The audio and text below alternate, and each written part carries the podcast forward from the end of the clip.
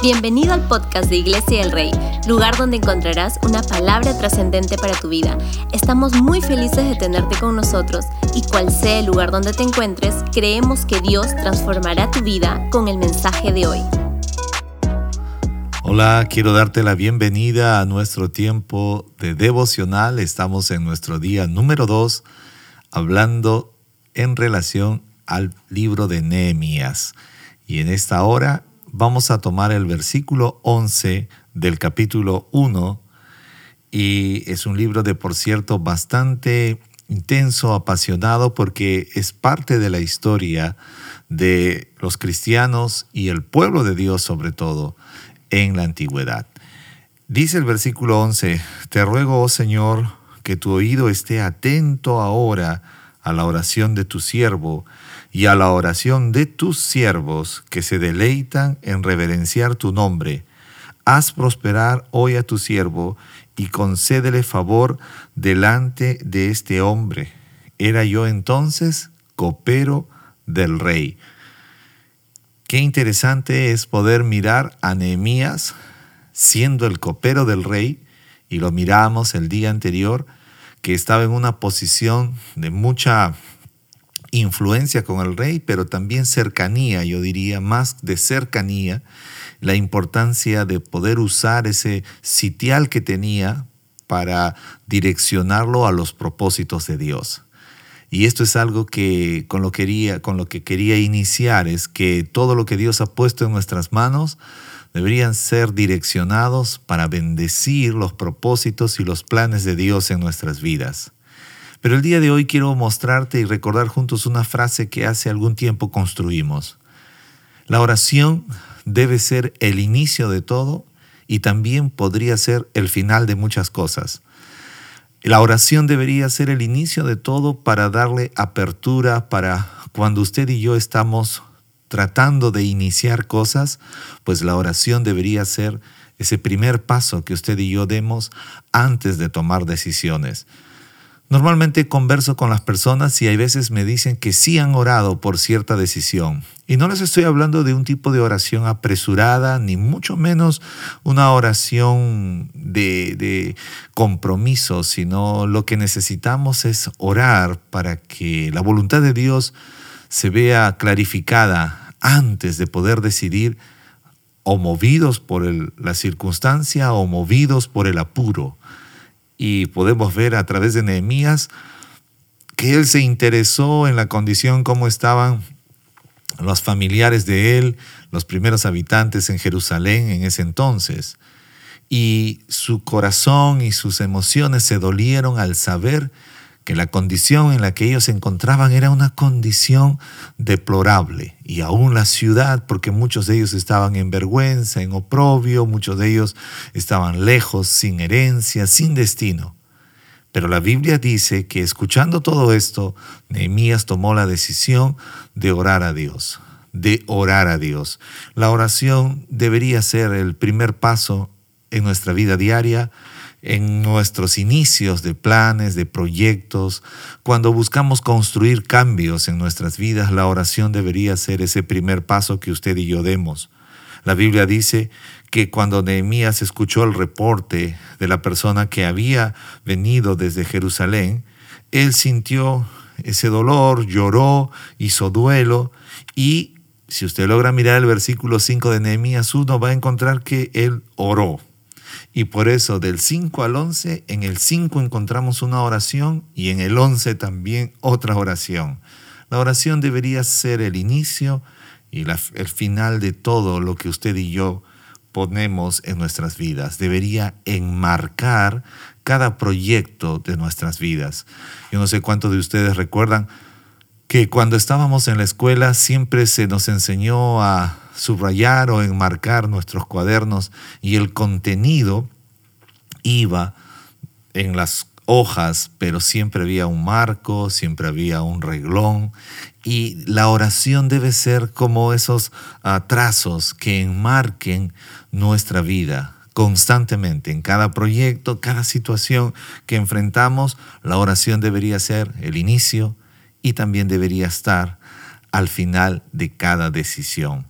La Biblia dice que Nehemías clamó a Dios y lo primero que hizo es, si usted logra mirar el versículo 5, se lo voy a leer, dice, te dije, te ruego, le dije, te ruego Señor Dios del cielo, el grande y temible Dios que guarda el pacto y la misericordia para con aquellos que lo aman y guardan sus mandamientos.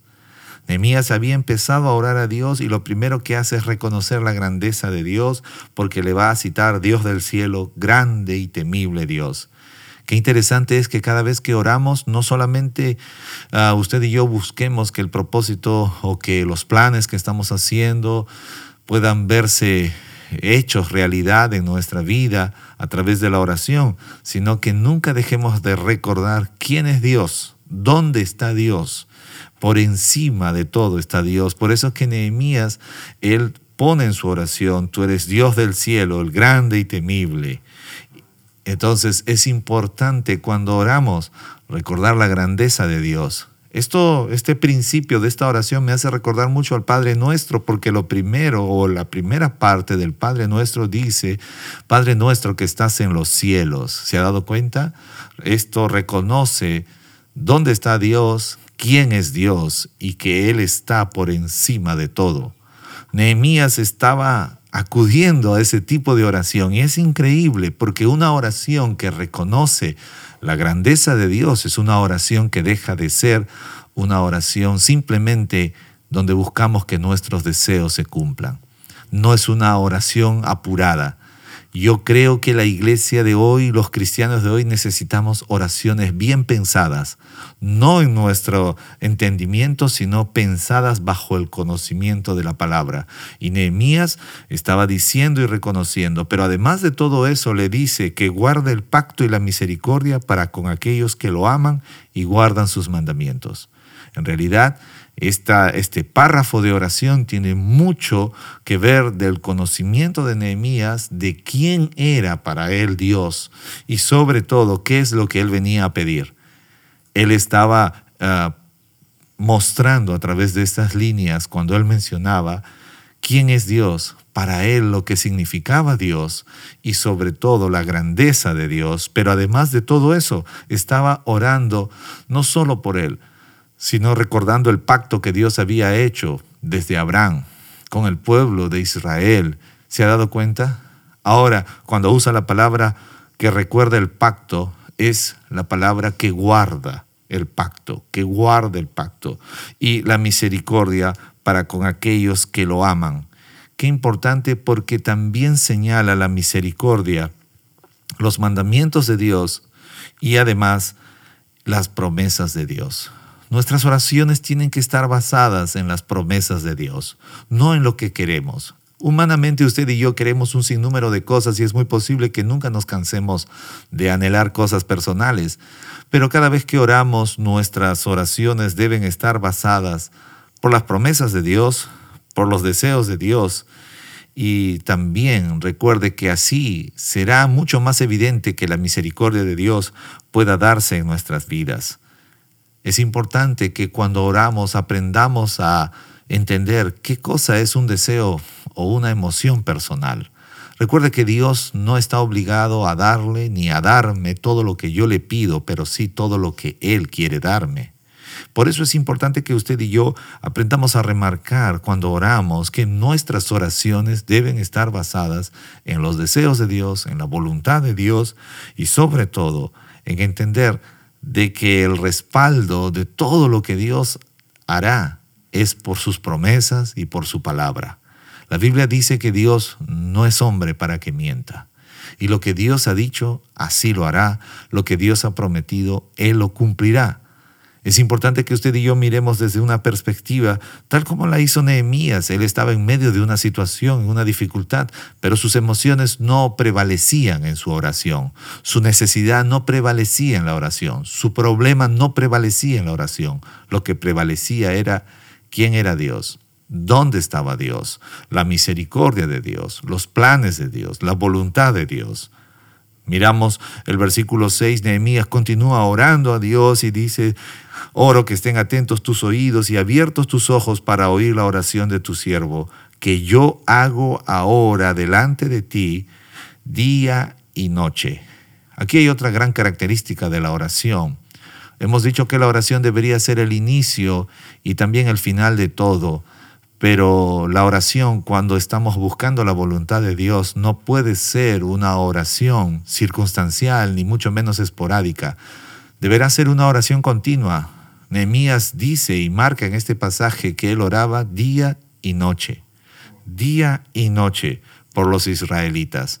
Esto es algo que necesitamos aplicar, pero también sumar a nuestras oraciones. Yo creo que los cristianos de ahora sí sabemos orar, pero necesitamos añadirles estos matices de la oración importantes, aprender a ser perseverantes. De repente ustedes recuerdan las parábolas que estuvimos viendo, la parábola de esta mujer y el juez injusto que le hizo justicia por su perseverancia, siendo malo. ¿Cuánto más Dios no hará por nosotros si buscamos añadirle a nuestra oración la perseverancia? A veces hay personas que buscan acercarse a Dios en medio de su problemática y quieren ver resultados en 24 horas, o en 12 horas, o en 6, o algunos de forma instantánea. Y con esto no estoy diciendo de que Dios no pueda obrar así, pero muchas veces las personas piensan que nuestra oración es como un asunto de darle órdenes a Dios. La oración no es darle órdenes a Dios, la oración es pedirle a Dios que, como dice Nehemías, que sus oídos estén atentos y que sus ojos estén puestos sobre nosotros para que nuestra oración, para que nuestra problemática pueda ser solucionada por el poder de Dios. Ni tu oración ni mi oración es darle órdenes a Dios. Nuestra oración es ir a hablar con Dios para que prevalezca su voluntad y prevalezca su propósito en nuestras vidas.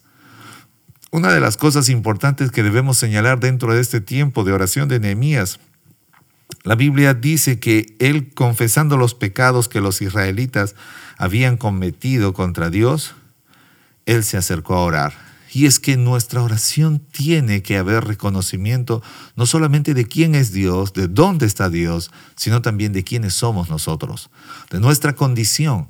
Que aunque somos hijos de Dios, pecamos, que aunque somos hijos de Dios, fallamos, nuestra naturaleza es una naturaleza pecaminosa. Y debemos sobre cada momento recordar quién es Dios, pero también recordar que fallamos de distintas formas. La Biblia dice que Nehemías se hizo uno con el pueblo y dijo, nosotros hemos pecado, nosotros hemos fallado, la casa de mi padre ha pecado. Se ha dado cuenta, no se excluyó.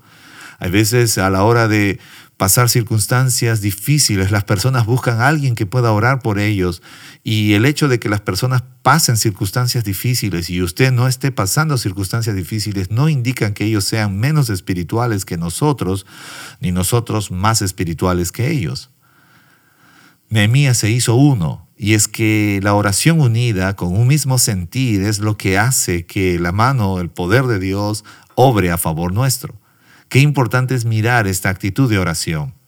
Por favor, la próxima vez que alguien le pida orar por, a usted por su necesidad, derribemos todo pensamiento de superioridad, donde tratemos de pensar que esta persona o ha hecho algo terrible o está en una condición de pecado o que usted y yo podríamos ser superiores espiritualmente. No es así, sino más bien que nos hacemos parte de la dificultad. La Biblia dice si alguno está triste, que ore, y si alguno está alegre, que alabe al Señor. Es importante.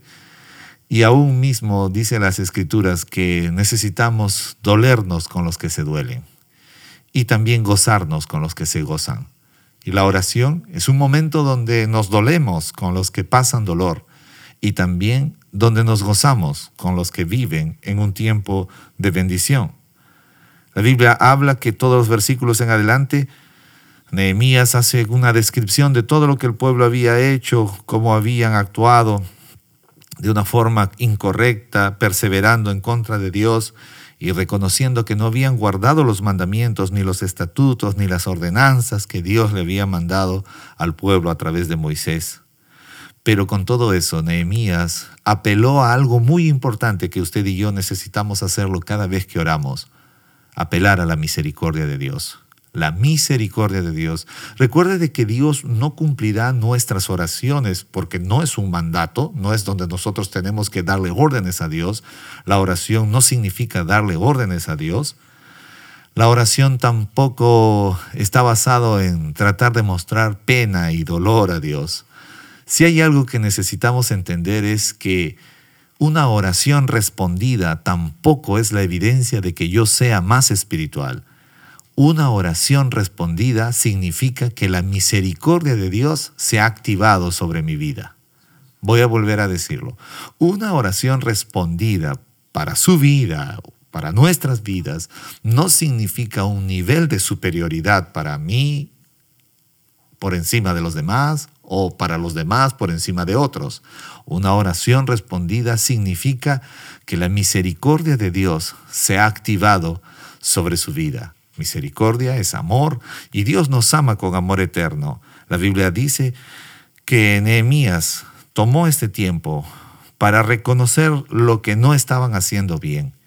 Y la oración es ese momento donde podemos estar delante de la presencia de Dios y ser revelados de muchas cosas que no estamos haciendo bien ni en palabra, ni en pensamiento, ni en conducta. Nehemías dice, acuérdate ahora de la palabra que ordenaste a tu siervo Moisés si ustedes son infieles, yo los dispersaré entre los pueblos. Nehemías reconocía algo muy importante. No estaba hablando de que Dios los estaba castigando. Lo que estaba diciendo Nehemías es que las cosas que estaban viviendo Jerusalén y los habitantes, los de Judá y toda esta gente era consecuencia de sus decisiones. El día de ayer recordé una frase muy interesante y lo volví a postear en mi cuenta de redes sociales. No somos no somos producto de nuestras circunstancias, sino más bien de nuestras decisiones. El pueblo había llegado a esa condición como consecuencia de sus decisiones, no de las circunstancias. A veces hablo con jóvenes que están tratando de hacer bien las cosas y, están deseando cosas muy bonitas para sus vidas y hay veces me dicen, pastor, yo soy muy piña porque siempre que quiero hacer esto, me pasa esto y me pasa lo otro y quiero hacer esto y lo otro y lo otro y lo otro.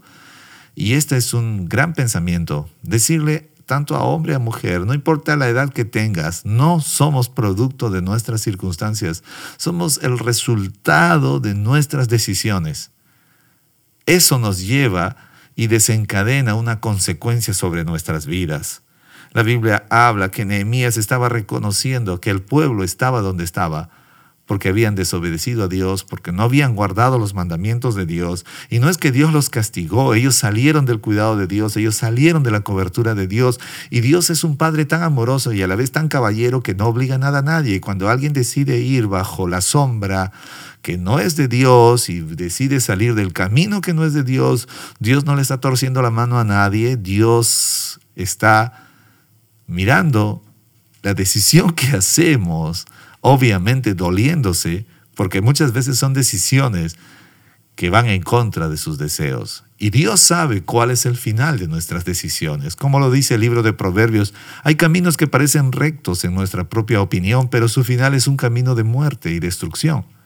Necesitamos entender que la oración de Nehemías tiene muchísimo contenido donde usted y yo podemos darnos cuenta de que en realidad cuando oramos, orar no significa darle órdenes a Dios, ni mucho menos buscar que se cumplan mis deseos o entender que estoy orando y si se cumple es porque soy alguien superior espiritualmente. Orar significa que la misericordia de Dios se ha activado sobre mi vida y he hallado resultados.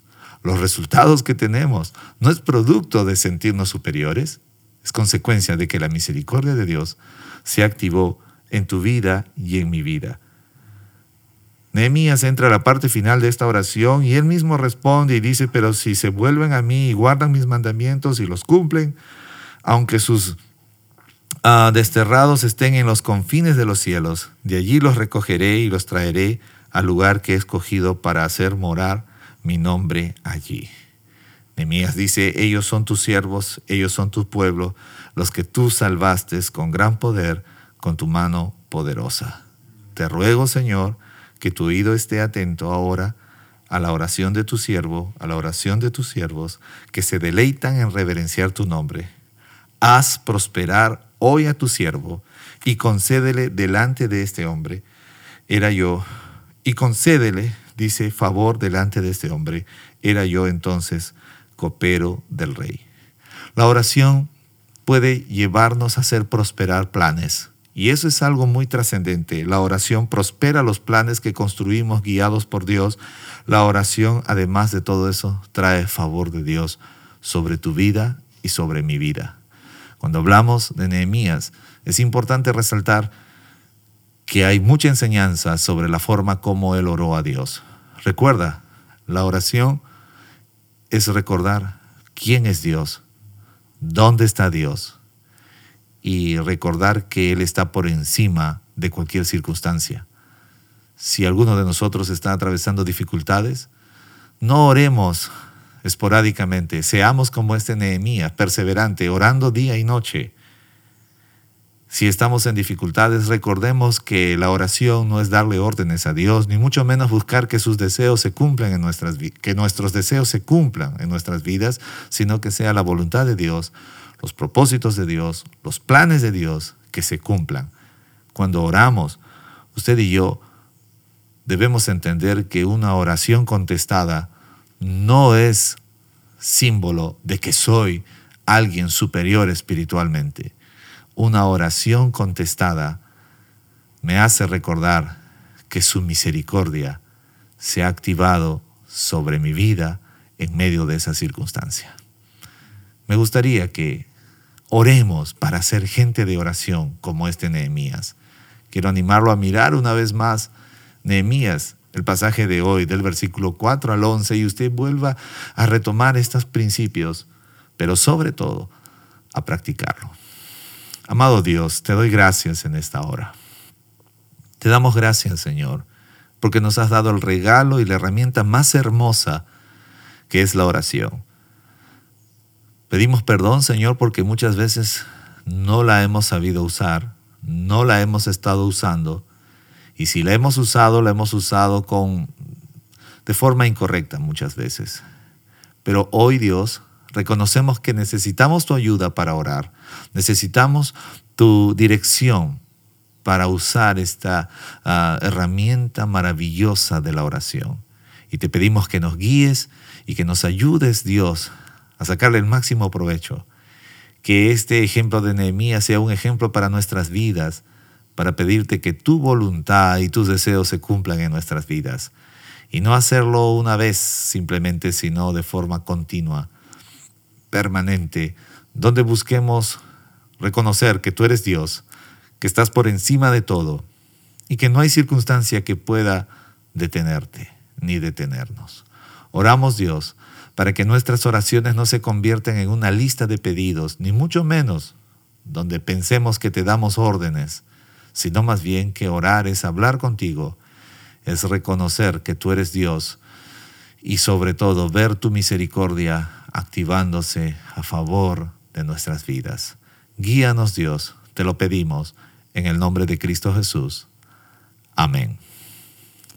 Espero que estés disfrutando este viaje aprendiendo sobre el libro de Nehemías y quiero invitarte esta noche a compartir con nosotros nuestro tiempo de oración presencial a partir de las 8 de la noche en nuestro centro de conexiones de Iglesia del Rey.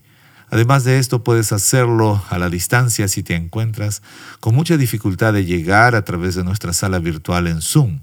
Recuerda que todas las conexiones son a partir de las 8 de la noche. Por favor, haznos llegar tus pedidos de oración. Queremos orar por ti.